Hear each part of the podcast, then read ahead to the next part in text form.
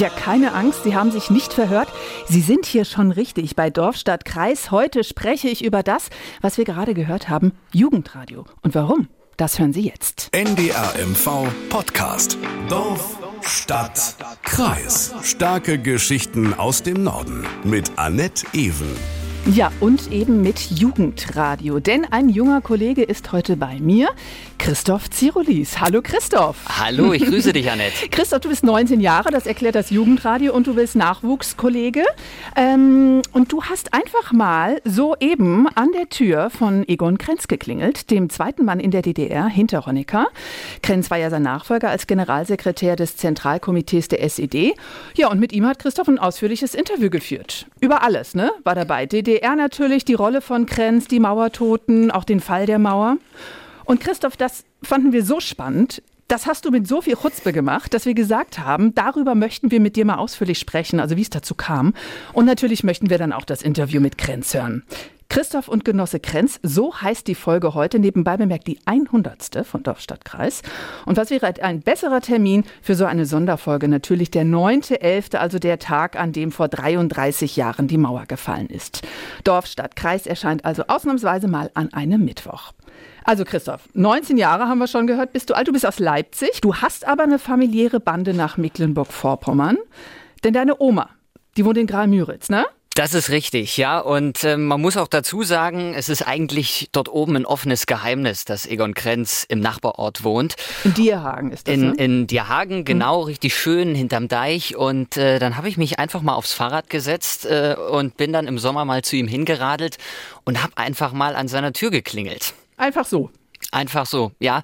Also Wahnsinn. Beweggrund äh, war ein Vortrag in Geschichte äh, zum Wendeherbst 89. Mhm. Ähm, also die, die klassischen Themen, was ist passiert in den entscheidenden Tagen im Wendeherbst 89, im Oktober, im November.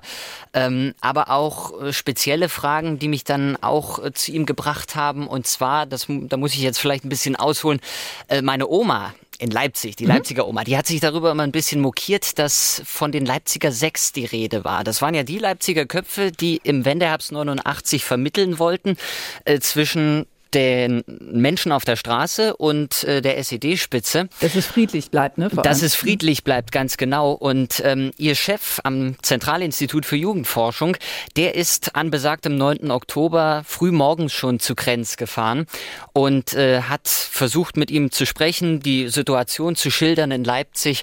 Und ähm, in Zeitungsberichten oder in anderen Medien wird eben dieses Treffen nicht erwähnt. Und da mhm. habe ich mich dann schon mal gefragt, was ist da eigentlich passiert an diesem Morgen des 9. Oktober 1989.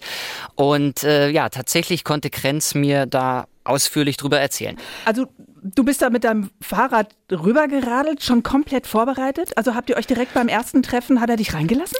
Also äh, erstmal angeklingelt und äh, dann ging die Tür auf. Das muss man sich auch mal vorstellen. Da steht plötzlich vor dir äh, ein 85-Jähriger, der mal Staatsratsvorsitzender war, ja. in unzähligen Fernsehberichten schon zu sehen war, in, in unzähligen Zeitungsartikeln schon äh, auftauchte. Und der steht da in seinen Privatklamotten und öffnet dir die Tür. Das ist schon ein besonderes Gefühl. Und da sucht man natürlich erstmal nach Worten in dem Moment. Was hast du denn gesagt? Hast du ja, ich habe erstmal mein, ja, ich erstmal mein Anliegen geschildert, warum ja. ich ich, äh, warum ich, warum ich gekommen bin, warum ich mit einmal hier in seinem Garten stehe. Und äh, erstaunlicherweise sind wir dann auch recht schnell ins Gespräch gekommen. Und ich glaube, der Türöffner war wirklich die Story mit, mit dem ehemaligen Chef meiner Oma, ja. Professor Walter mhm. Friedrich. Ähm, da wollte ich wirklich nämlich mal ein bisschen mehr drüber wissen, weil man kann ja auch vieles recherchieren im Internet äh, über, über, mhm. die, über die Wendezeit. Aber über diese Story gibt's eben so wenig äh, oder eigentlich ja gar nichts zu lesen. Und äh, das hat mich schon interessiert. Da wollte ich ihn auch mal dann dazu befragen. Und äh, Ausgangspunkt war, wie gesagt, eben dieser, dieser Vortrag da in Geschichte. Und dann haben wir uns verabredet. Also okay, dann habt ihr euch nochmal getroffen. Genau, dann haben wir uns ah, okay. verabredet äh, Ende August und äh, das Ganze war eigentlich so ein Gespräch, was wir erstmal auf eine halbe Stunde bis eine mhm. Stunde anberaumt haben. Und am Ende ist es ein ganzer Nachmittag bis zum frühen Abend geworden. Ein dreistündiges Gespräch ist da Wahnsinn. zustande gekommen. Also das ist natürlich dann doch eine ne Nummer größer, sag ich ja, mal. Ne? Der hat sich also richtig Zeit für dich genommen, ne? Ja, und das hat mich auch sehr, sehr, sehr beeindruckt. Ähm, wir wissen ja, wie er, wie er über das, über die DDR denkt und welche, mhm. welche Ansichten er hat. Ähm, er hat auch gemerkt, dass ich teilweise ein bisschen kritischer nachgefragt habe. Also äh, so Hast ist du es nicht Angst, dass er dann sagt, nee, komm, jetzt reicht's mir? Ja, es gab einige heikle Momente in diesem Gespräch. Das muss ich, muss ich dazu sagen. Und das ist mir auch im Vorfeld durch den Kopf gegangen? Was passiert, wenn du die spannenden Fragen eigentlich gar nicht mehr stellen kannst, ja. weil du vom Hof geschmissen wirst, mhm. irgendwie vorher schon bei einer, bei einer kritischen Frage? Ähm, Andererseits wollte ich nicht noch ein Loblied auf die DDR anstimmen. Also es mhm. war mir auch wichtig, äh, über geschehenes Unrecht zu sprechen mit ihm.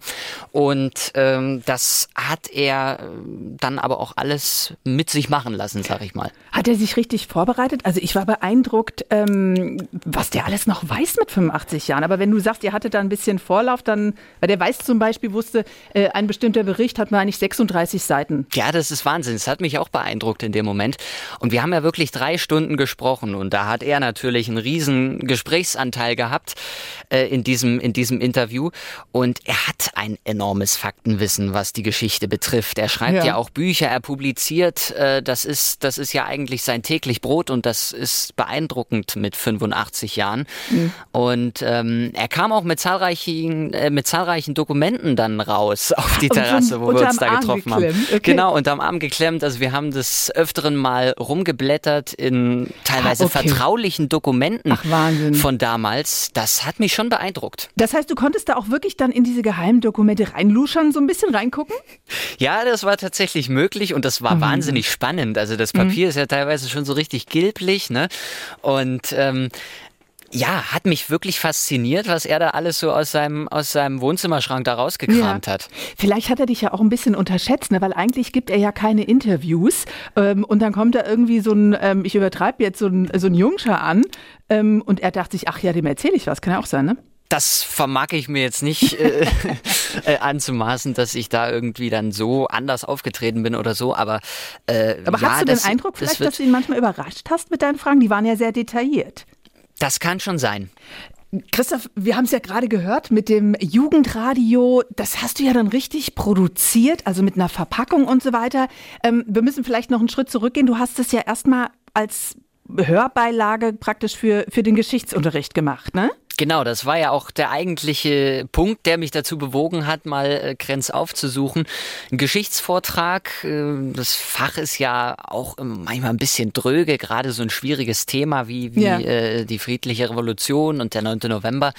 Und das belebt natürlich, wenn da so ein Zeitzeuge aus seinen eigenen Erfahrungen sprechen kann.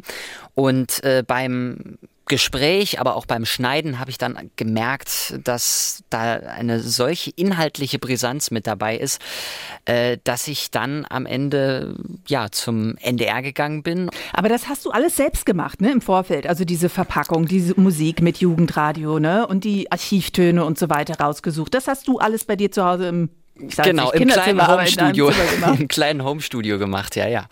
Es gibt einiges im Internet zu finden. Also das äh, Archiv, ja, äh, wenn man jetzt zu Hause sitzt oder wenn ich jetzt beim Schneiden sitze, das ist ja riesig groß und ähm, damit wollte ich das Ganze auch so ein bisschen anreichern, nochmal gewisse Dinge auch einordnen.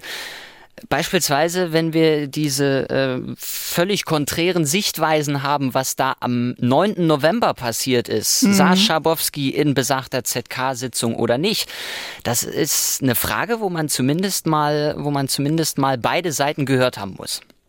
Und das machen wir gleich. Ähm, wenn Sie ähm, aber wissen möchten, wie das aussieht, wenn Egon Krenz in seinem Vorgarten ein Interview gibt, dann schauen Sie sich mal den Beitrag im Nordmagazin an von meinem Kollegen Benjamin Unger. Der ist ab heute Abend, äh, also dem 9.11. auf ndr.de-mv zu finden. So, und jetzt haben wir schon drüber gesprochen, auch über die konträren Ansichten.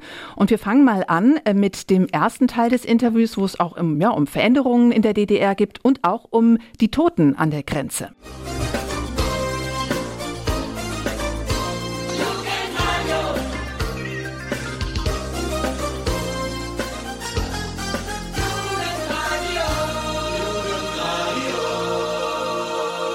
Heute fahre ich ins Gestern. Ich bin auf dem Weg nach Dierhagen, Mecklenburg-Vorpommern. Gleich hinter Deich und Düne wohnt er, der einst mächtigste Mann in den letzten Tagen der DDR, Egon Krenz. Genosse Egon Krenz ist mit großer Stimmenmehrheit zum Vorsitzenden des Staatsrats der Deutschen Demokratischen Republik gewählt worden. Als letzter Generalsekretär der SED steht Egon Krenz zum Fall der Mauer an der Spitze der DDR. Heute an einem warmen Sommernachmittag Ende August will ich ihn treffen, den einstigen Staatsratsvorsitzenden, vor seinem kleinen und eher bescheidenen, redgedeckten Häuschen. Hallo. Herr Krenz. Hallo. Ja, guten Tag. Komm, nehmen Sie Platz. Ja. Krenz Gartentor steht für mich heute weit offen. Es folgt ein freundlicher Handshake mit einem alten Vollblutgenossen. Ich habe Fragen über Fragen, die mir unter den Nägeln brennen. Sprechen möchte ich mit ihm heute über seine politische Karriere im Sozialismus, die friedliche Revolution und den 9. November 89.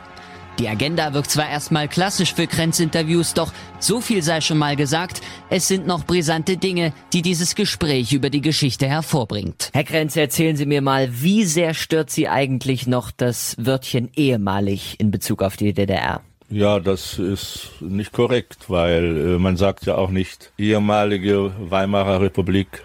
Man sagt nicht ehemaliges Deutsches Reich. Also äh, die DDR ist ein geschichtlicher Faktor, ist eine gewesene DDR natürlich, aber äh, das ehemalige ist überflüssig. Was würden Sie sagen? Trauern Sie ihr nach all den Jahren noch hinterher? Was heißt hinterher trauern? Äh, die DDR war mein Leben. Doch drehen wir die Uhren auf Anfang. Egon Krenz, 1937 als Arbeiterkind in Kolberg geboren, flieht mit sieben Jahren gemeinsam mit Mutter und Schwester nach Vorpommern. Der Vater fällt im Zweiten Weltkrieg.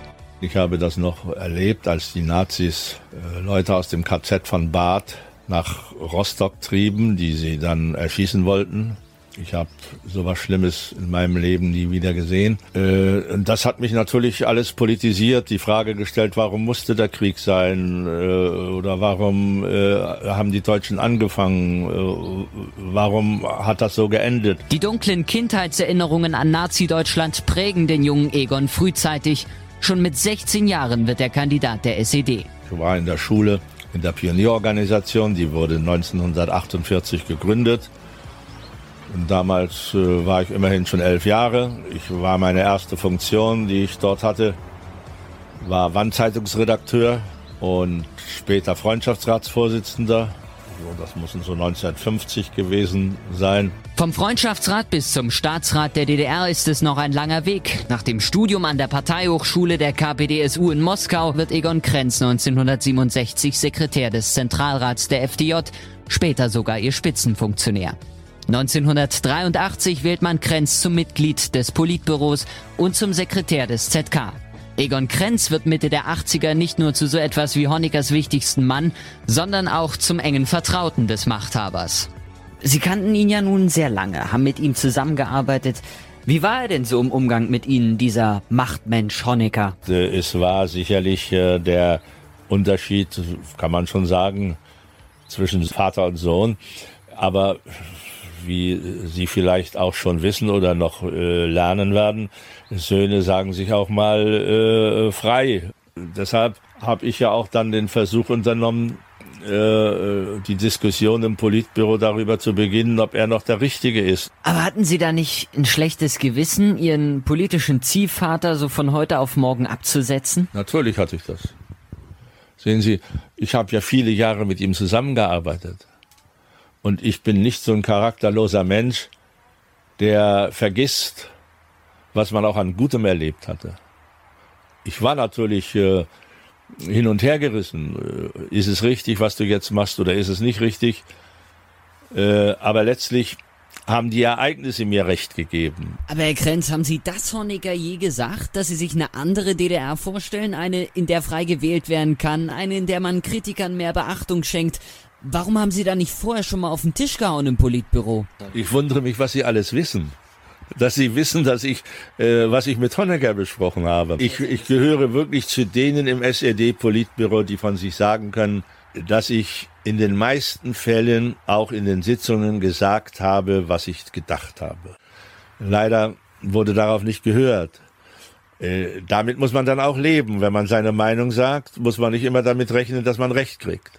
Sicherlich hätte man manches äh, ähm, früher sehen können oder kritisieren können. Nicht immer hat man das, was man jetzt weiß, auch damals gedacht. Das äh, gehört zur Ehrlichkeit dazu. Ist denn die Revolution allein durch Grenz friedlich geblieben? Nein, äh, natürlich nicht. Aber äh, was, was natürlich ist, in jeder, in jeder Macht ist es so, es gibt eine Befehlskette. Und sagen wir mal, wenn mir die Nerven durchgegangen wären äh, und ich äh, befohlen hätte, äh, man muss ja nicht gleich schießen, das ist ja nicht die Frage, aber. Es hätten ja auch Verhaftungen erfolgen können, noch, was ja auch am Anfang teilweise noch passiert ist. Es waren dann aber natürlich äh, Menschenmassen. Ich habe nochmal nachgeguckt. 70.000 Leute sind dann in Leipzig nachher an diesem 9. Oktober auf der Straße gewesen. Da hätte man ja mit einzelnen Verhaftungen gar nichts mehr ausrichten können. Na, das weiß ich nicht. Äh, äh sehen Sie mal 70.000, ja, das ist, hört sich sehr viel an. 70.000 heute, die auf die Straße gehen, die interessieren die Bundesregierung gar nicht. Meinen Sie nicht? ja, schon, aber ich meine, äh, nein, nein, also ich werde ja oft gefragt, warum ich äh, nicht angeordnet habe, äh, polizeiliche oder militärische Gewalt anzuwenden. Dann antworte ich meistens, weil ich in der DDR zur Schule gegangen bin. Äh, das mag Ihnen jetzt ein bisschen eigenartig vorkommen, aber Waffen gegen das eigene Volk, das wurde in der DDR-Schule nicht gelehrt. Nun, das kommt mir schon eigenartig vor, weil die DDR ja in der Tat Waffen gegen ihr eigenes Volk eingesetzt hat. Oder? An der Mauer. Sehen Sie, das wird doch, das wird doch so vereinfacht dargestellt. Äh, äh, bewaffnete Kräfte, Sicherheitskräfte werden in allen Ländern eingesetzt, wenn es darum geht, den Staat zu schützen. Herr Krenz, wie positionieren Sie sich dann heute, über 30 Jahre nach dem Fall der Mauer, zum Grenzregime der DDR? Ich sage, jeder Tote an der Grenze war einer zu viel. Aber ich weiß bis heute nicht, wie wir ihn hätten verhindern sollen. Weil es ging, es ging in der, äh, äh, es wird ja heute immer davon gesprochen, es wurde ein kalter Krieg geführt, aber dieser kalte Krieg wurde ja von beiden Seiten geführt. Und nebenbei gesagt gab es auch äh, 23 Grenztote auf der Seite der DDR, also Grenzsoldaten, die erschossen worden sind. Äh, wenn es um das Leben der Leute ginge, äh, dann müsste man auch an diese äh, Opfer denken. War es gerechtfertigt, äh, auf solche Leute zu schießen, die die Republikflüchtlinge Ja, dann frage ich Sie wieder, ist es gerechtfertigt, Leute nach Afghanistan zu schicken? Es geht immer um äh, bestimmte äh, weltpolitische Zusammenhänge. Und äh, Egon Bahr hat gesagt, ja, wenn die DDR nun die Mauer, also wenn die schon die Mauer gebaut worden ist und äh, es hätte dort keinen Schutz gegeben, äh, dann wären sicherlich am anderen Tag alle Leitern äh, äh ausverkauft gewesen in der DDR. Äh, dann hätte man sie auch nicht bauen müssen. Das ist so eine Sache. Wenn man sich zu einer solchen Geschichte entschließt, dann muss man sie auch äh, durchsetzen können. Mhm. Es gingen unheimlich viele Leute weg und Leute, die gut ausgebildet waren in der DDR, wo, denen die DDR die ganze Ausbildung bezahlt hatte.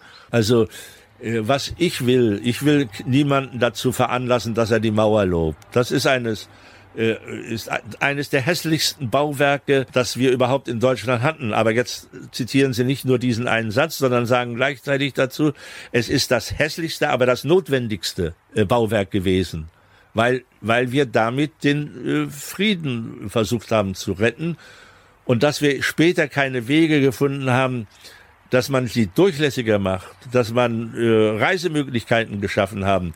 Das liegt aber nun nicht nur in der Verantwortung der DDR, sondern dafür ist auch die Bundesrepublik mitverantwortlich, die ja, äh, äh, sagen wir mal, zweiseitige Abmachungen lange gar nicht wollte, weil sie uns als DDR gar nicht akzeptiert hat weil sie uns gar nicht anerkannt hat. Dass man dieses Ereignis ritualisiert, also ein Ritual daraus macht, ohne die zeitgeschichtlichen Umstände zu schildern, das finde ich ein starkes Stück.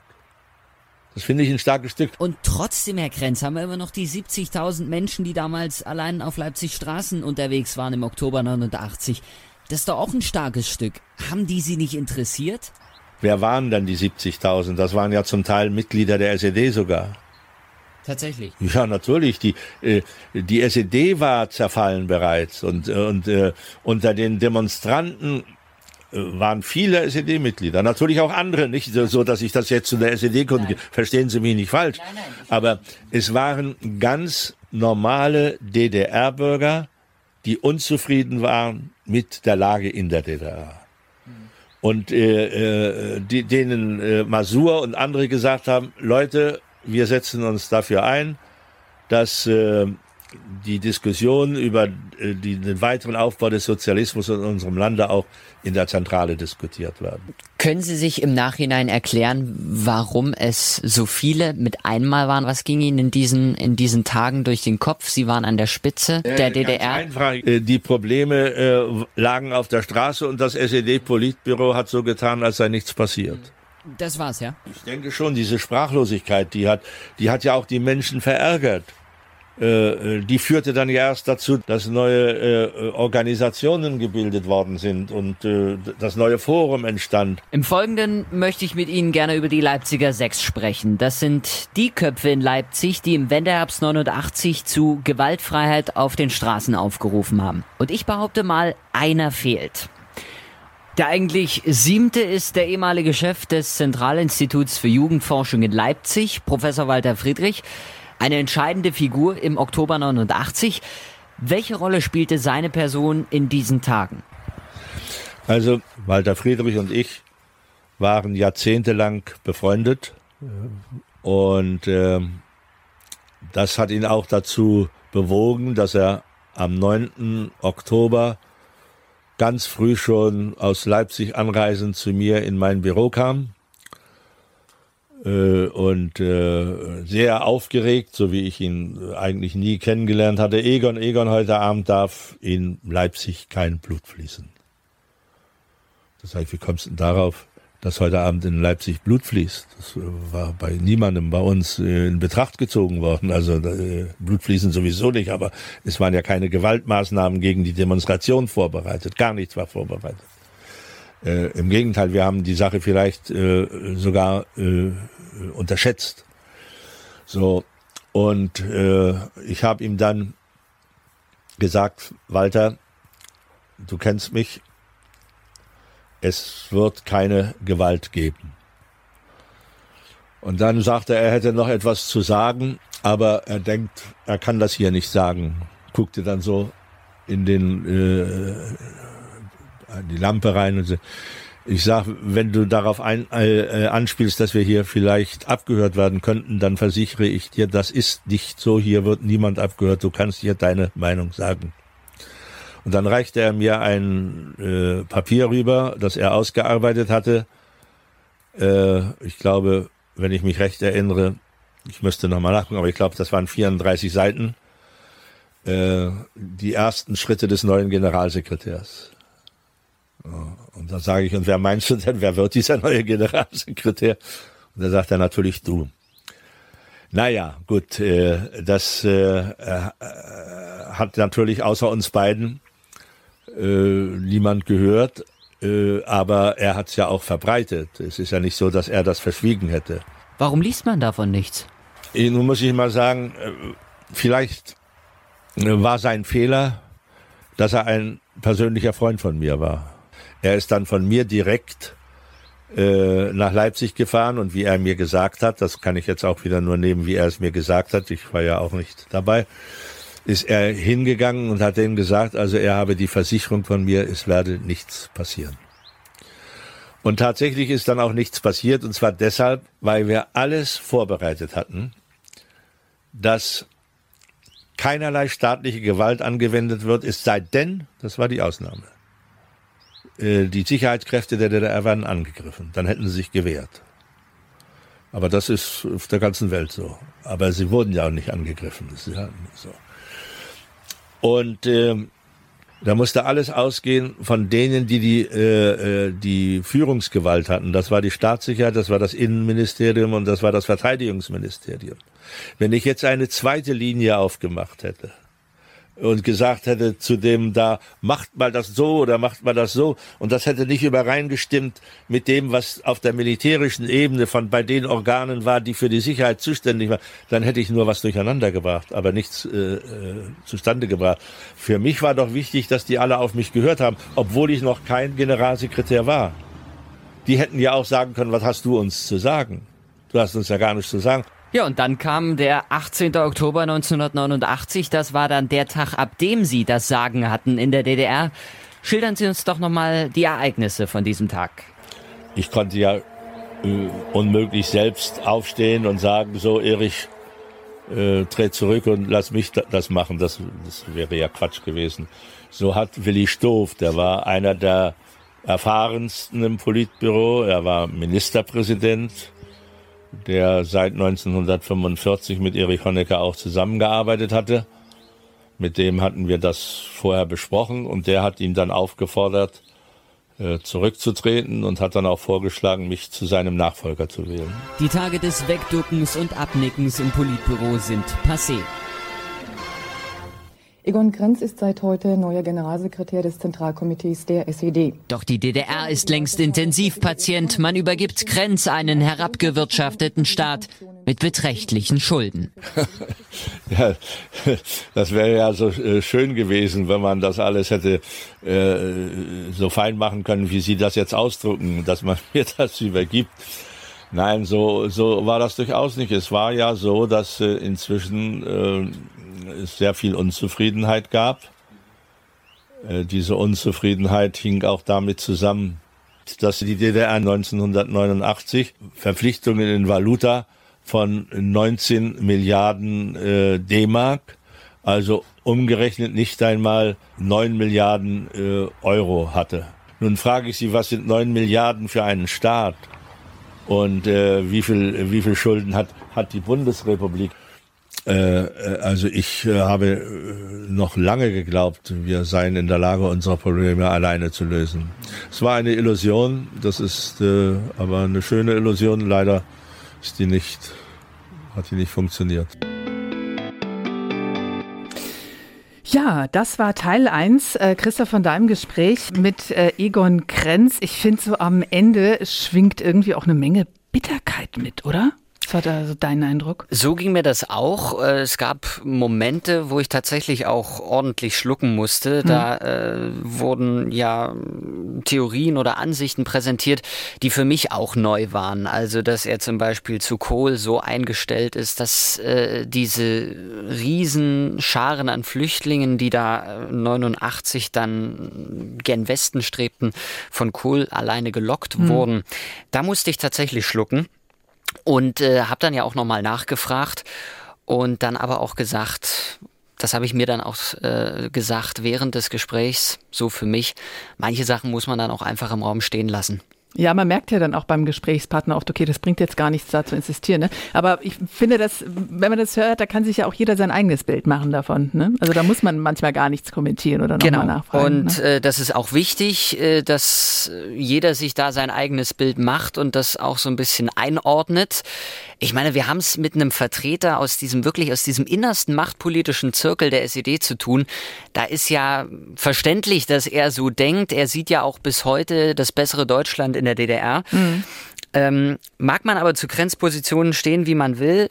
Was ich finde, ist, dass die Sicht, seine Sicht auf die Geschichte, die gehört, gehört. Auf eine Sache möchte ich noch mal eingehen. Ähm, ihr habt natürlich auch über die, die Schüsse und die Toten ähm, an der innerdeutschen Grenze gesprochen. Ähm, ich wiederhole es noch mal kurz. Äh, Krenz sagte, ähm, die Mauer sei eins der hässlichsten Bauwerke, aber auch das notwendigste gewesen.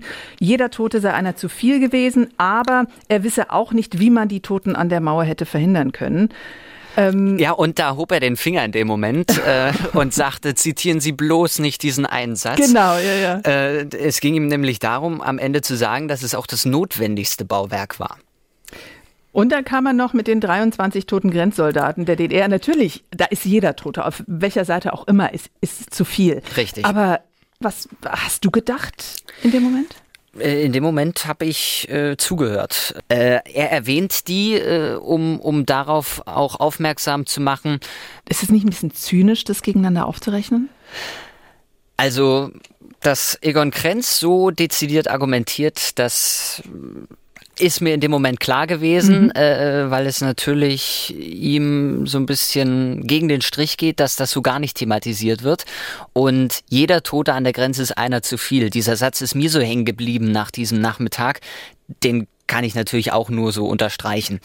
Ähm, aber ja, äh, es wird schon ganz klar versucht, eben dahin zu lenken, dass äh, es eben zwei Seiten der, der Medaille gibt oder zwei Seiten in der Geschichte. Ja. ja.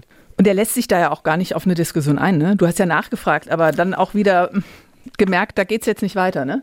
Ja, ähm, es war ja nicht mein Ziel, ihn irgendwie umzustimmen oder so, sondern es war ja wirklich mein Ziel, äh, dann auch nochmal mit ihm auch diese unangenehmen Fragen anzusprechen, wo er ja äh, Medienvertretern gegenüber häufig schon mal gesagt hat, wir führen kein Gespräch, äh, darüber nicht, das wird alles wieder falsch gedreht.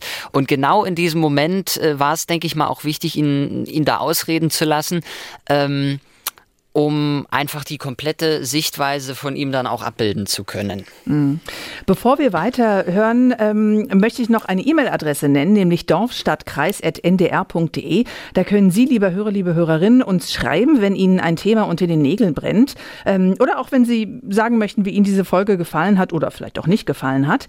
Also Sie dürfen auch gerne Kritik üben, dorfstadtkreis.ndr.de. So, und jetzt hören wir in Teil 2 ähm, von Christoph Dahm Gespräch mit Egon Krenz. Ähm, da geht es um die Ideen von Krenz einer besseren DDR und natürlich auch um die berühmte PK mit Schabowski. Jetzt möchte ich mit Krenz über seine Vorstellung von einer besseren DDR sprechen. 89. Sie sind an der Spitze der DDR. Wie wollten Sie das Land umkrempeln? umkrempeln. Ich wollte, ich wollte nicht umkrempeln. Ich wollte äh, Kontinuität. Das war das, erhalten, dass, dass die DDR ein sozialistischer Staat bleibt.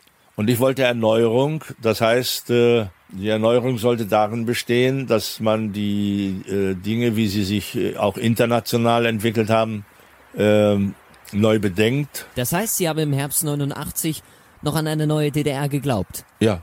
Wie hätte die ausgesehen? Ja, was heißt, wie hätte die ausgesehen? Ich kann Ihnen jetzt nicht beschreiben oder will Ihnen auch nicht beschreiben, was da im Einzelnen passiert wäre, aber es hätte auf jeden Fall äh, äh eine größere politische äh, Diskussion gegeben, äh, Medienfreiheit gegeben, Versorgung verbessert und und und so gab es eine ganz konkrete, gab ja, ja konkrete äh, äh, vier oder fünf Forderungen, die da von der Opposition aufgemacht worden sind, die die ich dann ja zu meinen eigenen gemacht habe, dass man die Wirtschaft stärkt, und zwar in einem Maße stärkt, dass wir eine höhere Arbeitsproduktivität erzielen konnten, um äh, die Wünsche, die DDR-Bürger auch hatten, äh, zu erfüllen. Ich habe einen guten Freund, äh, der aus Leipzig, Walter Friedrich, der hat auch soziologische Forschungen, vor allem unter Jugendlichen geführt. Und äh, es ist damals wie heute meine Meinung, dass äh, äh, das Denken unter Jugendlichen ein Querschnitt zeigt, wie die Stimmung in der Gesellschaft ist. Und der hatte damals 1989 äh, eine soziologische Untersuchung nur äh, für mich gemacht, weil der davon ausging, dass ich mal äh, die äh, Nachfolge von Honecker antrete. Nun bin ich in der Tat gespannt. Was stand denn ganz oben auf der Wunschliste von Kindern und Jugendlichen, die damals in meinem Alter waren? An erster Stelle war, wir wollen reisen.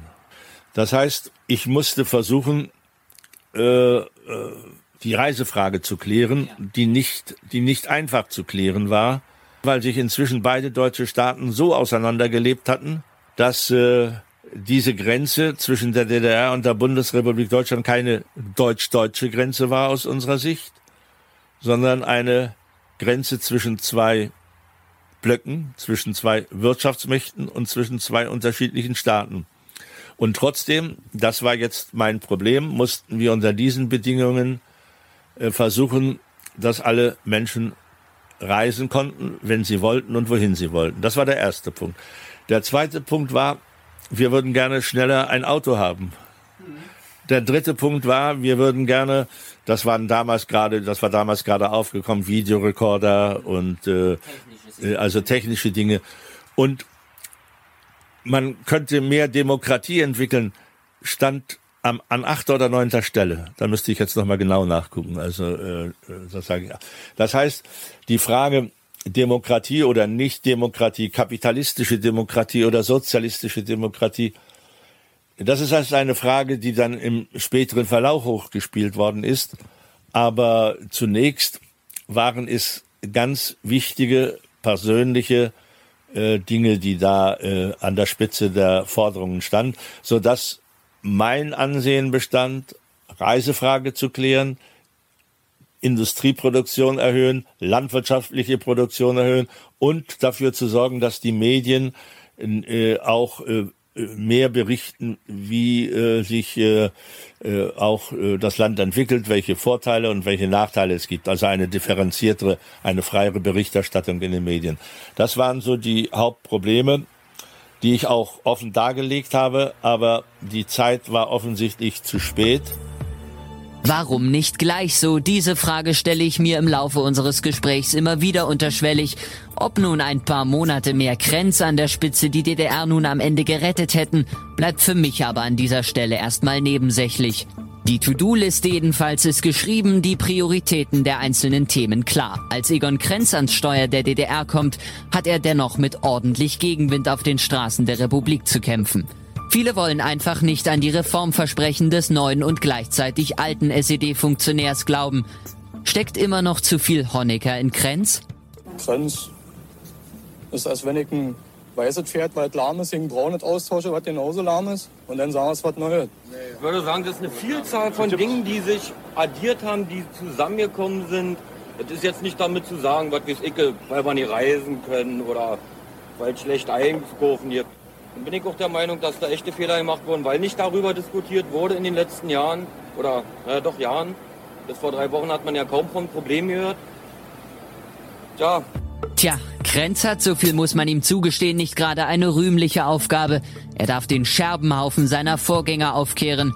Und wirklich viel Zeit für Reformen will ihm die Geschichte nicht zugestehen. Es werden 50 Tage sein, die ihm an der Spitze der Macht bleiben. 50 Tage, die über das Schicksal seines Staates entscheiden. Wie lief der 9. November 1989 im Leben von Egon Krenz ab? Naja, das Thema Reise äh, hat mich ja beschäftigt, seit ich äh, Generalsekretär war. Und dann gab es einen Reisebeschluss, der am 4. November in den Medien veröffentlicht wurde. Äh, dieser Entwurf äh, wurde sagte man damals, allgemein abgelehnt von der Bevölkerung. Und äh, nachdem dieser Entwurf so kritisch behandelt worden ist, äh, haben wir beschlossen, eine Reiseverordnung äh, zu beschließen, die gegenüber einem Gesetz den Vorteil hatte, dass sie sofort in Kraft treten konnte und man nicht äh, noch diskutieren musste und dann erst Weihnachten in Kraft setzen konnte. Und ich habe diese äh, äh diese Verordnung, also den Entwurf dieser Verordnung von Stoff bekommen, mit der Bemerkung, dass äh, die im Ministerrat, also in der Regierung beschlossen worden sind. Mir war die Sache aber zu heiß, dass man das so einfach im Umlauf bestätigt hatte. Und ich habe die ZK-Tagung unterbrochen und habe den, die Verordnung äh, vorgelesen, den Mitgliedern des ZK. Aber wie groß musste denn die Verzweiflung im Zentralkomitee gewesen sein, dass ein Beschluss von solcher Tragweite einfach anstandslos durchgewunken werden konnte? Er wurde nicht durchgewunken. Es gab noch äh, eine Frage und die wurde auch noch beantwortet. Und äh, ja, Gott, äh, die konnten ja alle nicht ahnen, was Schabowski damit macht. Das war ja nicht vorauszusehen. Was, also, was für Widersprüche gab oder, oder warum wurde er nicht einfach durchgewunken? Naja, weil es doch, äh, ich glaube, zwei Leute hatten eine Frage gestellt und dann wurde beschlossen, dass das also sofort äh, übermittelt werden kann. Es ging noch darüber, wer das bekannt gibt, das Pressesprecher oder, oder, oder so weiter und so fort. Also das waren mehr oder weniger formale Fragen, die da eine Rolle gespielt haben. Äh, also dass die Mitglieder des ZK nicht wussten, was sie beschlossen haben.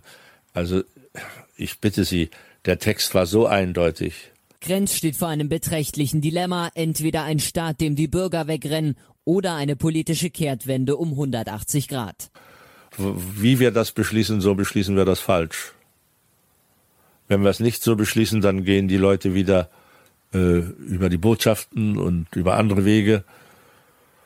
Und äh, wenn wir es so beschließen, wissen wir noch nicht, wie, wie die Sache enden wird. Also ich hatte schon gewisse äh, Zweifel, dass eine so weltpolitische äh, Sache, die 28 Jahre funktionierte, nun so nebenbei auf einer ZK-Tagung beschlossen werden sollte. Aber gut, äh, dann hat es noch ein paar Fragen gegeben und dann wurde das beschlossen. Und Schabowski ging zur Pressekonferenz und dem habe ich meinen, das, was ich da vorgelesen hat, habe ich dem gegeben. Konnte natürlich nicht ahnen, dass er sich das gar nicht durchliest. Denn eigentlich hätte er es wissen müssen, aber er sagt, er sei gar nicht da gewesen. Äh, das stimmt nicht, weil er hat ja in der äh, ZK-Tagung neben mir gesessen. Hier wird es interessant. Ab jetzt gibt es zwei Versionen der Geschichte. Günter Schabowski erinnerte sich so. Da bin ich nicht dabei gewesen. Das war die Zeit, in der ich also nicht in der ZK-Sitzung war. Ich bin dann wieder in die Sitzung gekommen und inzwischen haben sich diese Dinge abgespielt. Ja, und ich setze mich neben Krenz und die Diskussion geht weiter. Und sozusagen leise sprechen wir, flüstern, wenn man so will, schickt er mir den Zettel so rüber. Und dann sagt er, also Mensch, hier mal, nimm das mit in die heutige Pressekonferenz. Doch wusste Günter Schabowski zu diesem Zeitpunkt von einer Sperrfrist? Das wusste ich nicht. Also ich wusste nichts von einer Sperrfrist. Also, äh, ja, ja, sagt das. Sagt, wenn, wenn es um die Medien geht, dann sagt er immer, er hat die nicht mehr bevormundet. Also nach meiner, äh, äh nach meiner äh, Kenntnis war er dabei. Ich hätte zu 99 Prozent, sage ich mal, gesehen, wenn der Platz leer gewesen wäre. Zwei Männer, zwei Meinungen und mir wird ersichtlich, dass längst nicht alles klar ist, was damals vor über 30 Jahren im Politbüro in Ostberlin vor sich ging. An entscheidenden Stellen bleiben Fragezeichen von jenem Tag, der noch in den Abendstunden in die deutsch-deutsche Geschichte eingehen wird. Egon Krenz jedenfalls erinnert sich noch genau an jene ZK-Sitzung, die über das Schicksal seiner DDR entscheiden sollte. Ich habe jedenfalls Tabowski dann den Zettel nochmal gegeben und habe gesagt, na, das ist die Weltnachricht. Und denke nicht daran, dass er äh, ich sich das nicht mehr durchliest, denn an dieser Weltnachricht war eine Pressemitteilung. Sowas gab es zu DDR-Zeiten immer, dass die Medien das äh, vorher, also vorher in den, äh, in den in den Zeitungen veröffentlicht wurde, bevor Rundfunk und Fernsehen das auch kriegten. Und da stand drin: Diese Regelung tritt ab 10. November 4 Uhr in Kraft. So. Und das hat er überlesen. Eine Rundfunksprecherin sollte den Zettel eigentlich am nächsten Morgen im Radio verlesen. Früh um vier, wenn die Republik höchstens von offenen Grenzen träumt. Doch es kam alles anders. Günter Schabowski nahm die Sache selbst in die Hand, erwähnte nichts von einer Sperrfrist. Und so kommt es zu den letzten Worten eines untergehenden Machtapparats. Also äh, wir sind natürlich besorgt, dass... Die Stimmung an diesem Abend unter allen Beteiligten wirkt eher grau bis trübe. Die Gesichter der Journalisten aus aller Welt fast nach einer Stunde Schachtelsätzen und Bürokratendeutsch überhaupt nicht vorbereitet auf die Sensationsnachricht schlechthin. Und so plätschert sie erstmal bis auf weiteres dahin die abendliche Pressekonferenz des Zentralkomitees in der Mohrenstraße bis zu Minute 58. Es folgte eine Portion Weltgeschichte, als folgender Satz fällt. Und deshalb äh, haben wir uns dazu entschlossen, heute äh, eine Regelung zu treffen, die es jedem Bürger der DDR möglich macht, äh, über Grenzübergangspunkte der DDR äh, auszureisen. Und äh, äh, er hatte nur gelesen, weil diese Sache ja am, äh, am äh, 10. früh um vier das erste Mal veröffentlicht werden sollte, also die Verordnung. Da stand dann drin, diese Verordnung tritt ab sofort in Kraft, weil das war am 10. Es war für diese Sperrfrist. Ja, so. Und dass ich das freigegeben habe, äh, da hätte, hätte ich natürlich erwartet, dass er das gelesen hat. Hat er nicht gelesen, war er schlecht vorbereitet. Und dass er schlecht vorbereitet war, sehen Sie ja auch, dass er das ganze Ding erst ganz zum Schluss gebracht hatte, nach, na, nachdem er gefragt worden. Das tritt nach meiner Kenntnis, ist das sofort. Unverzüglich. Also die Umstände, wie diese Mauer geöffnet wurde oder wie die Grenzsicherungsanlagen durchlässig gemacht wurden, diese Umstände sind äh, ja nicht kein Ruhmesblatt für uns, weder für die DDR-Staat noch für mich als äh, äh, damaligen Staatsratsvorsitzenden oder auch Generalsekretär, gleich welche Funktion Sie dann nehmen wollen. Aber die Sache selber äh, habe ich äh, nie in Frage gestellt. Was ich jetzt äh, noch fürs Verständnis gerne wissen würde wollen, diese Sperrfrist. Die war ja nun bis 4 Uhr, aber das Ende äh, dieser Situation, eine neue Reiseregelung, die war ja schon beschlossen. Warum war es jetzt so ein Problem, dass äh, Schabowski das am Abend schon veröffentlicht hat? als wenn es erst am nächsten Morgen nein, in der nein, Zeitung gestanden hat. Nein, nein, äh, das ist ja nicht das Problem. Das Problem ist, dass er vorgelesen hat, was am anderen Tag in der Zeitung stehen sollte. Und am anderen Tag stand in der Zeitung, diese Regelung tritt ab sofort in Kraft. Und ab sofort bedeutete 19 Uhr und noch was. Und dadurch sind die Leute überhaupt erst an die Grenze gelaufen. Sonst wären die nie an die Grenze gelaufen. Also jedenfalls an dem Abend nicht, vielleicht anders. Na gut, Herr Grenz, dann wären Sie einen Tag später an die Grenzen gelaufen. Ja, na, äh, die, die Leute hätten sich eine Bescheinigung verschaffen sollen. Das war es dann noch. Das, das äh, ist dann durch diese Entscheidung äh, nicht mehr passiert. Da sind sie dann an die Grenze gegangen, haben ihren Personalausweis gezeigt und durften dann rübergehen. Nicht? Aber das Problem war, dass er gesagt hat, diese Verordnung tritt ab sofort in Kraft. Wenn er gesagt hätte, diese Verordnung tritt ab morgen in Kraft, wäre das noch was ganz anderes gewesen. Sind Sie Schabowski für dieses Missverständnis im Nachhinein böse gewesen? Na, ich war nicht erfreut, sagen wir das mal so. Das beschreibt er ja auch in seinem Buch. Aber äh, ich äh, konnte ihm natürlich nicht böse sein für eine Sache, die er unbeabsichtigt gemacht hat.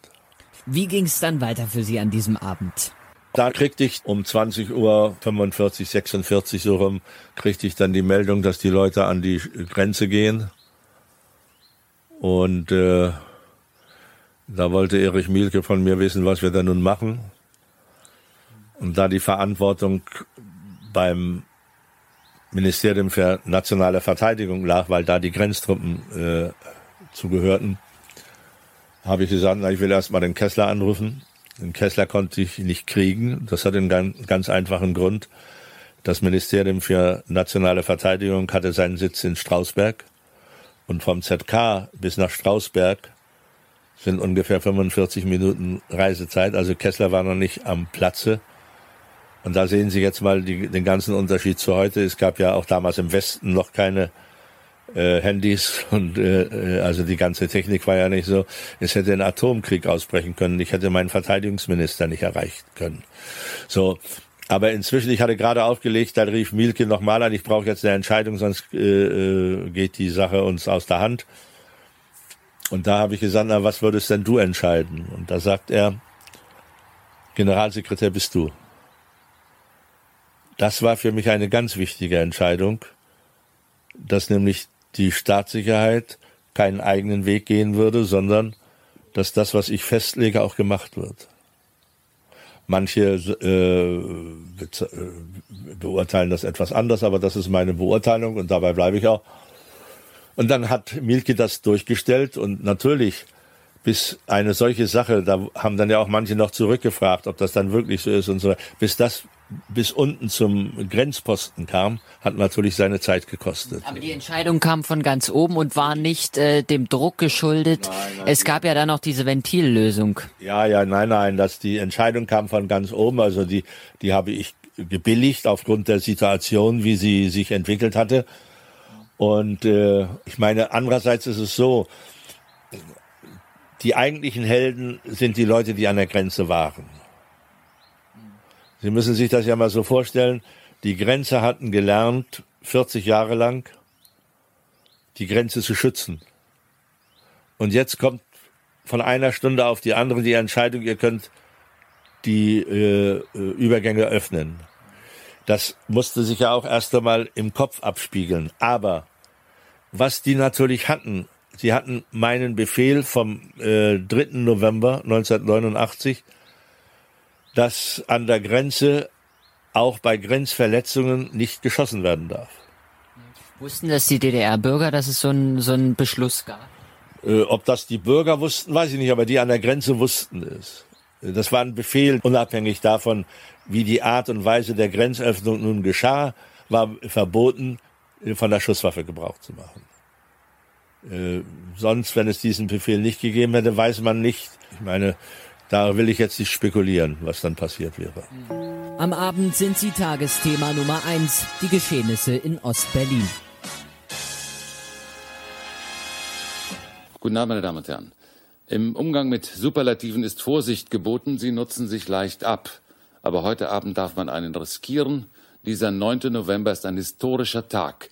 Die DDR hat mitgeteilt, dass ihre Grenzen ab sofort für jedermann geöffnet sind. Die Tore in der Mauer stehen weit offen. Herr Krenzer, dieser 9. November 89, dieses Superlativ verdient? Ja, das ist er, ob man nun will oder nicht. Äh, er ist nicht, nur nicht das, was man ihm heute anhängt. Äh, an dem Abend hat nicht einer, nicht einer äh, von DDR-Seite die Mauer eingerissen. Es hat keiner Meißel und Schaufel und Spaten genommen um die Mauer einzureißen. Der Friedrich hat gesagt, ist ein äh, historischer Tag, die DDR hat ihre Grenzen geöffnet. Damit hat er die Wahrheit gesagt. Das sagt aber heute keiner mehr. Heute sagt man, am 9. November ist die Grenze äh, eingerissen worden. Äh, sicher, es war der Tag, an dem das begann, dieser Prozess. Aber die Grenze eingerissen worden ist ein Jahr später. Man tut so, als äh, äh, äh, habe die DDR überhaupt keine Rolle gespielt, als habe es diese Beschlüsse dazu nicht gegeben. Gut, die Umstände, die mit Schabowski da verbunden waren, das waren sehr unglückliche Umstände, die haben mir auch nicht gefallen und äh, die haben natürlich äh, vieles uns aus der, äh, aus der Hand genommen. Aber äh, Sie fragten ja nach der Historie, also er ist ja insofern ein historischer Tag geworden, aber eben nicht mit der Sache, dass die Mauer vom Osten eingerissen worden ist. Und äh, wie war dann die Rückmeldung aus Moskau auf diese Bilder da aus Ostberlin? Ich habe dann den Brief an Gorbatschow geschrieben und dann hat er uns beglückwünscht zur Öffnung der Grenze. Und nun müssen Sie sich das mal vorstellen, Sie stehen da an der Spitze und Sie kriegen um 8 Uhr die Mitteilung von der sowjetischen Seite, ihr seid gar nicht berechtigt gewesen, das zu machen, was ihr heute Nacht gemacht habt. Und zwei Stunden später kriegen Sie einen Glückwunsch dafür. Was ging Ihnen da durch den Kopf? Na, wer, wer in Moskau überhaupt noch das Sagen hat. Hm. Hat Gorbatschow das Sagen, hat sein Außenminister das Sagen, sein Verteidigungsminister, sein KGB-Minister. Äh, das alles ging mir damals doch schon durch den Kopf. Wer hatte was zu sagen, wer hatte was zu entscheiden und wer trägt am Ende die Konsequenzen? Kurzum, die blutigen Geschehnisse am Grenzstreifen der DDR beschäftigen auch das vereinte Deutschland. Von etwa 277 Todesfällen ist heute die Rede. Es ist die traurige Bilanz nach 40 Jahren Arbeiter- und Bauernstaat. Ja, Christoph. Wahnsinnig detaillierte Fragen, die du da gestellt hast. Wie lange hast du dich denn da vorbereitet? Naja, also es hat schon eine gewisse Zeit gebraucht. Äh, ich bin auch vorher mehrfach so ein bisschen das Gespräch durchgegangen, mhm. was könnte passieren. Nun ist ja auch die Argumentation mancher Fragen, bei manchen Fragen dann auch schon im Vorfeld bekannt gewesen. Ja, klar. Äh, aus, aus anderen Interviews. Aber es war für mich dann schon eine Überraschung, wie er auf gewisse Fragen geantwortet hat, äh, welche, welche Punkte er da noch mit eingebracht hat ins Gespräch. Ich habe mich schon versucht sehr darauf vorzubereiten, aber mhm. am Ende ist die Hälfte des Zettels gar nicht, gar nicht. Im Müll äh, gelandet, wie so Ja, immer genau. Ist. Das ist dann gar nicht, gar nicht zum Tragen gekommen, äh, weil dann einfach im Gespräch auch noch mhm. wahnsinnig viele Fragen entstehen, wo man dann nochmal nachhaken will, wo ich auch nochmal wollte, dass er ein bisschen ins Detail geht. Mhm. Äh, das war dann, das war dann schon wichtig. Du hast gerade gesagt, es war natürlich klar bei manchen Fragen, was er antworten wird, aber mit welcher Erwartungshaltung bist du denn ähm, zu ihm da nach Hause gegangen? Naja, also ich wollte schon äh, versuchen, das Ganze ehrlich zu gestalten. Also mhm. mich hat ja auch sehr beeindruckt, wie er dann auf mich zugegangen ist und, äh, und auch sich wahnsinnig viel Zeit genommen hat an diesem Nachmittag. Und äh, da war ich am Ende auch froh, dass es geklappt hat, äh, weil ja am Ende doch sehr, sehr wichtige Sachen dabei rausgekommen sind. Sachen, wo ich selber auch wirklich schlucken und staunen mhm. musste. Jetzt hören wir mal in den letzten Teil rein. Da geht es natürlich auch darum, dass er im Gefängnis war. Äh, und das fand ich auch ganz bemerkenswert, was er da gesagt hat. Mit der Wiedervereinigung 1990 ist für die Politbüromitglieder das Kapitel DDR keineswegs abgeschlossen. Schnell beginnt die Aufarbeitung. Krenz und seiner Entourage wird der Prozess gemacht die Leute, die dafür hauptverantwortlich sind, also das ist mir schon ein Bedürfnis, dass diese Leute zur Verantwortung gezogen werden. Und ich denke nicht, dass es irgendwas mit Rache zu tun hat. Das hat einfach was mit Gerechtigkeit zu tun. August 97 vor dem Landgericht in Moabit warten sie auf, die Fans von Krenz. Was Krenz sagt, ist auch meine Meinung. Ne? Was diese Siegerjustiz hier von sich gibt, das hat mit uns nichts zu tun. Und dieser Prozess ist ja ein politisch-ideologischer Prozess. Und da stehe ich auf der Seite von Egon Krenz. Zusammen mit Günter Kleiber und Günter Schabowski muss er sich damals für die Todesschüsse an der Mauer verantworten. Ich bin ein politisch Verfolgter und in diesem Sinne gehe ich ins Gefängnis. Schlussendlich wurde Egon Krenz zu einer Haftstrafe von sechs Jahren und sechs Monaten verurteilt. Von Siegerjustiz, so meint er zu mir, habe er nie gesprochen. Dennoch zweifelt er sein Urteil an, bis heute. Ja, die Bundesrepublik hatte gar kein Recht, mich zu verurteilen. Äh, ich habe nach DDR-Rechten keine Straftaten begangen. Und um äh, mich zu verurteilen, musste die Bundesrepublik ihre Regeln als Rechtsstaat äh, verändern. Sie musste nämlich das Rückwirkungsverbot für Straftaten aufheben und mich nach einer Formel verurteilen, wie äh, in Nürnberg beurteilt worden ist, wie die Faschisten beurteilt worden sind, äh, nämlich dass äh, die, die Gesetze der DDR so unmenschlich waren, dass man die nicht anwenden konnte. Jemand, der das anders gesehen hat, der mit seinem Urteil anders umgegangen ist, das war Günter Schabowski. Er hat seinen Schuldspruch angenommen und hat sich im Gegensatz zu Ihnen nach der Wende anders zur Geschichte positioniert. Herr Krenz, Sie schmunzeln schon. Wie stehen Sie zu seiner politischen Kehrtwende um 180 Grad? Ja, das ist die, das ist die äh, Reaktion. Wer zu Kreuze kriegt, der äh, wird belohnt. Sie meinen, das war Taktik, ja? Ja, ja. Ich habe das, wie er sich verhalten hat, nie äh, gerechtfertigt und habe das auch nie verstanden. Aber der hatte einfach äh, Existenzängste. Er hatte noch zwei schulpflichtige Kinder. Und als wir mal kurze Zeit in einem Gefängnis zusammensaßen, da habe ich ihn gefragt, ich sage mal, Günther, warum machst du das? Hat er erst mal geschwiegen und hat dann nur geantwortet, ja, was sollte ich denn machen? Mehr nicht. So ein schwacher Charakter bin ich nicht. Sie bereuen nichts. Ja, was soll ich bereuen? So langsam realisiere ich, mit wem ich an diesem Nachmittag so lange über den untergegangenen Staat gesprochen habe. Egon Krenz, ein Mann, der mit seinen 85 Jahren keineswegs müde zu sein scheint. Im Gegenteil. Den kleinen Carport rechts auf dem Hinterhof nutzt er fleißig zum Publizieren. Er schreibt und hält Lesungen ab, so sagt er mir, im unermüdlichen Dienste der Wahrheit. Womöglich ist das auch der Grund, warum ich heute mit ihm an seinem runden Tisch im Vorgarten zusammenkommen durfte. Egon Krenz ist ein Mann, der all die Jahre keinen Millimeter von seinem sozialistischen Gedanken abgewichen ist. Für ihn ist und bleibt die DDR stets die Number One. Den besseren deutschen Staat sieht er trotz Stasi-Terror und Mauertoten immer noch in ihr.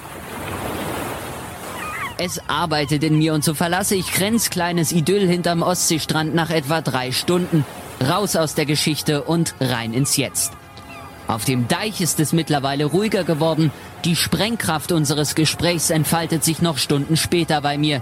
Kurz gesagt, die Dosis Krenz wirkt nach und ich frage mich, gehört das zur DNA der Sozialisten? Außerdem wird mir ersichtlich, dass der politische Gegenwind für Krenz und seine Gleichgesinnten auch noch so stürmisch daherkommen kann.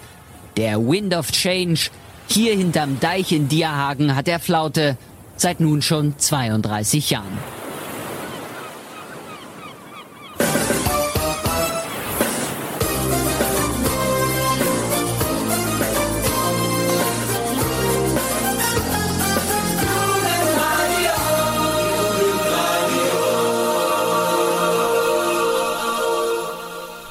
Genau, das Jugendradio bei Dorfstadtkreis.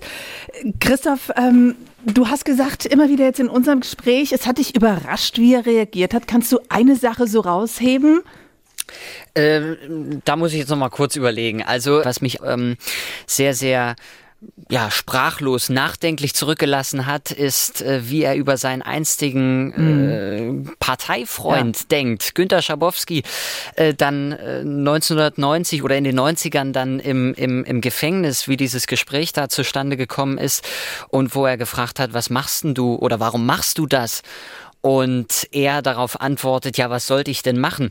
Das äh, zeichnet ja ein ganz anderes Bild, als was man so gewohnt war. Mhm. Also zumindest mal, äh, zumindest mal lässt es einen so ein bisschen, ja, fragend zurück. Aber er schien auch wahnsinnig ja. enttäuscht, hatte ich den Eindruck. Ja, ich glaube auch. Er sagt ja auch so, charakterschwach bin ich nicht. Das ist ja also ich habe das Gefühl gehabt, für ihn war es, glaube ich, ein Zeichen von Schwäche. Ja, ja dass genau. am Ende er so mm, einer der wenigen noch war, äh, die dann, die dann wirklich das Ganze richtig auch öffentlich so kommuniziert haben. Er kennt ja auch bis heute sein Urteil nicht wirklich an. Mhm. Ähm, er sagte dann auch noch, ähm, da war das Mikro aber die, allerdings schon aus. Ich bin gegen meinen Willen Bürger der äh, BRD geworden. Okay. Also das zeigt eben auch, wie er zu dem Staat und zum jetzigen System denkt. Mhm. Was ich aber vielleicht noch dazu erwähnen würde, ähm, weil man ja wirklich das Ganze so ein bisschen ja, er ist ja schon eine streitbare, eine streitbare Persönlichkeit. Mhm. Aber dass die Revolution am Ende friedlich blieb, ich würde mal sagen, das ist schon zu einem sehr, sehr großen Anteil sein Verdienst. Und ähm, das war es dann auch, was mir so am Ende durch den Kopf ging. Also wir haben uns dann nach drei Stunden verabschiedet. Es wurde dann noch langsam dunkel. Und äh, dann saß ich da auf meinem Fahrrad, hatte irgendwie auch gar keinen Blick mehr für die schöne Natur um mich rum. Da geht es ja wirklich über den Deich und dann über mhm. die Düne. Dann, das schwirrt ähm, einem der Kopf nach so einem genau, Gespräch. Genau, ne? totaler Tunnelblick mhm. und äh, dann gehen, sind mir sämtliche Phrasen nochmal durch den Kopf gegangen, die mehrfach an diesem Nachmittag gefallen sind. Ich hatte dann auch das Bedürfnis, Dinge schnell zu recherchieren und zu gucken, ist das wirklich so und äh, kann man das so stehen lassen. Äh, also es war wirklich dann sehr, sehr, sehr, sehr aufschlussreich, ein sehr, sehr erkenntnisreicher Nachmittag. Wie waren denn die Reaktionen der Schule? Staunen. Dass ja. du das geschafft hast. Ja, das ja, ja. Ich. Nee, also das war natürlich, es, es lockert ja so ein Vortrag auch auf. Also gerade Geschichte ist ja dann doch manchmal sehr dröge. Ne? Mhm, äh, und äh, wenn es dann, wenn es dann losgeht mit einem Zeitzeugen-Interview, er ist ja wirklich einer der letzten Persönlichkeiten, mhm. äh, die da, die da noch sehr, sehr lebhaft davon erzählen können. Äh, da war schon großes Staunen angesagt, ja. Ist das jetzt deine Bewerbung für die Journalistenschule? Also was willst du werden? Es kommt darauf an, wer zuhört. nee, also es ist schon mein Ziel, äh, in den Journalismus einzusteigen. Du machst ja auch gerade ein Praktikum, glaube ich, beim Radiosender, ne? Also du übst fleißig. Genau, das macht schon Spaß. Ganz am Anfang fragt äh, äh, Egon Krenz dich, was du gerne machen möchtest und dann sagst du, willst Politik studieren. Daraufhin sagt er, ja, da muss man gucken, was man werden will. Ich habe Politik studiert, kann ich dir sagen, also ähm, so schlimm ist es nicht, wenn man Politik studiert. man kommt durch, ja? Man kommt durch, man kommt okay. durch. Vielen Dank an Christoph Zirolis, das war sehr, sehr spannend. Christoph ähm, hat mit seinen 19 Jahren, mittlerweile 19 Jahren, Egon Krenz interviewt. Darüber haben wir gesprochen. Vielen Dank, Christoph. Gerne. Das war eine Sonderfolge von Dorf, Stadt, Kreis. Christoph und Genosse Krenz mit Namen. Die Redaktion hatte Sief Steppekohl. So, und wenn Sie sich nochmal das komplette Interview von Christoph äh, Zirodis und Egon Krenz anhören möchten, in einem Rutsch, dann schauen Sie mal auf ndr.de-mv. Da gibt es einen Online-Artikel zu der Geschichte und da finden Sie auch das Interview. Und damit verabschiede ich mich. Mein Name ist Annette Even. NDR MV Podcast. Dorf, Stadt, Kreis. In der kostenlosen NDR MV App und in der ARD Audiothek.